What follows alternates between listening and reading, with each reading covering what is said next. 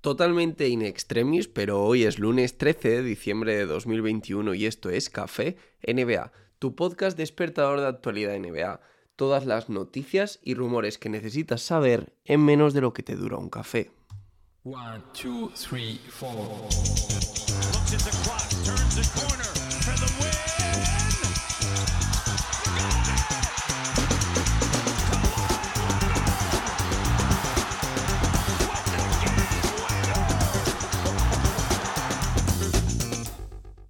Y esto casi que podrían ser las noticias del martes, pero es que si os soy sincero, esto estaba preparado de antes, lo que pasa es que entre una cosa y otra llevo un día horrible y no he podido grabar hasta ahora, pero sí que os quería grabar el café y no quería retrasarme más en esta vuelta a la actualidad cada lunes, miércoles y viernes en el feed de Café NBA, buscarlo en Spotify, en Evox, en donde queráis, ya tiene feed propio también en Evox, así que podéis encontrarlo ahí y cuando no tenga otro podcast que subir, que ya os digo que no suele ser así, hoy por ejemplo sí lo subo hablando de NBA, pero que no es lo más habitual, así que suscribiros a ese feed si sois muy fan del café NBA. Tampoco molesta tanto estar suscrito a más podcasts. La actualidad del día de hoy está especialmente marcada por los partes de lesiones, ya sea por nuevas lesiones, por recuperaciones de lesiones o por los ya famosos protocolos de salud anti-COVID o como queráis llamarle, en una situación que, por cierto, cada vez es más tensa.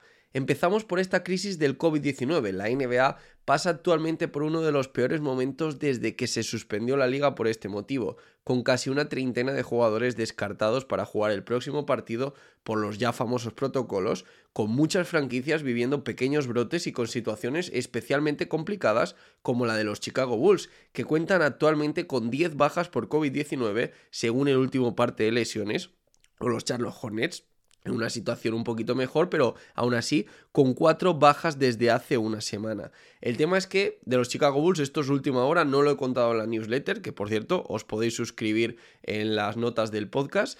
Eh, los Chicago Bulls se van a suspender sus dos próximos partidos. Ha reaccionado la NBA, me parece bien, porque no solo hay que controlar que se siga expandiendo ese brote que tiene, sino que estaría adulterando la competición, porque los Chicago Bulls actualmente tenían solo cuatro jugadores de la franquicia en sí, ¿vale? Porque el resto eran de la G-League y alguno tocado. No tenía mucho sentido que jugaran.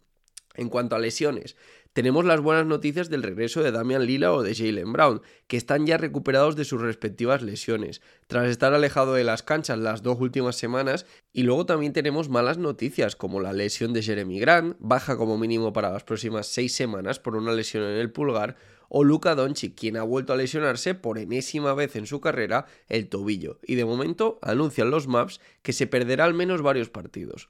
Y hablando de enésimas veces, otro que por enésima vez ha vuelto a retrasar su fecha de regreso es Zion Williamson, quien después de apuntar a esta semana o la que viene como potencial fecha de regreso, ahora anuncia que detiene por completo toda actividad relacionada con el baloncesto, porque sigue sufriendo dolores en el pie operado. Y atención, porque es que hablan de detener toda la actividad por un tiempo extendido, es decir, que estamos hablando de un largo plazo completamente parado. La verdad es que lo de Zion Williamson no pinta nada bien, no pintaba bien desde el principio, su proceso de recuperación ha sido muy poco transparente por parte de los Pelicans y lo cierto es que a día de hoy cada vez pinta todo peor. En otro orden de cosas, según una encuesta anónima realizada a 100 periodistas americanos, Stephen Curry resultaría ganador del premio MVP si hoy se realizaran las votaciones. Además, no estaría para nada disputado, pues Stephen Curry se llevaría 94 de los 100 primeros puestos que están asignando en este sistema de votaciones como los del MVP, ¿vale? O sea, dan puntos para el primero, para el segundo, para el tercero y luego esos puntos se van sumando. Pues Stephen Curry no es que se haya llevado 94 votos de 100, es que se ha llevado 94 primeros. Muy evidente su candidatura. Eh, para terminar, Steve Kerr ha sido nombrado nuevo entrenador jefe de la selección de Estados Unidos en sustitución de Greg Popovich, cerrando un contrato que le ata al combinado nacional para el Mundial de 2023 y los Juegos Olímpicos de 2024 que se disputarán en París. Le acompañará en el banquillo, por cierto, eh, dos de los mejores entrenadores actuales de la NBA, Monty Williams, al mando de los Phoenix Suns actualmente, y Eric Spoelstra, que está al mando de los Miami Heat. Cierra el staff de asistentes Mark Few, actualmente entrenador de la Universidad de Gonzaga. Y por cierto, Eh, Steve Kerr coge ahora el mando de la selección, pero recordemos que fue entrenador asistente de, Greg Popovich en los últimos eh, Juegos Olímpicos de Tokio. Soy Javi Mendoza NBA, tanto en Twitter como en Instagram. También me podéis encontrar con este mismo usuario en YouTube y en Twitch. Me podéis dejar un me gusta en señal de apoyo en este episodio y no olvidéis suscribiros al podcast si todavía no estáis suscritos.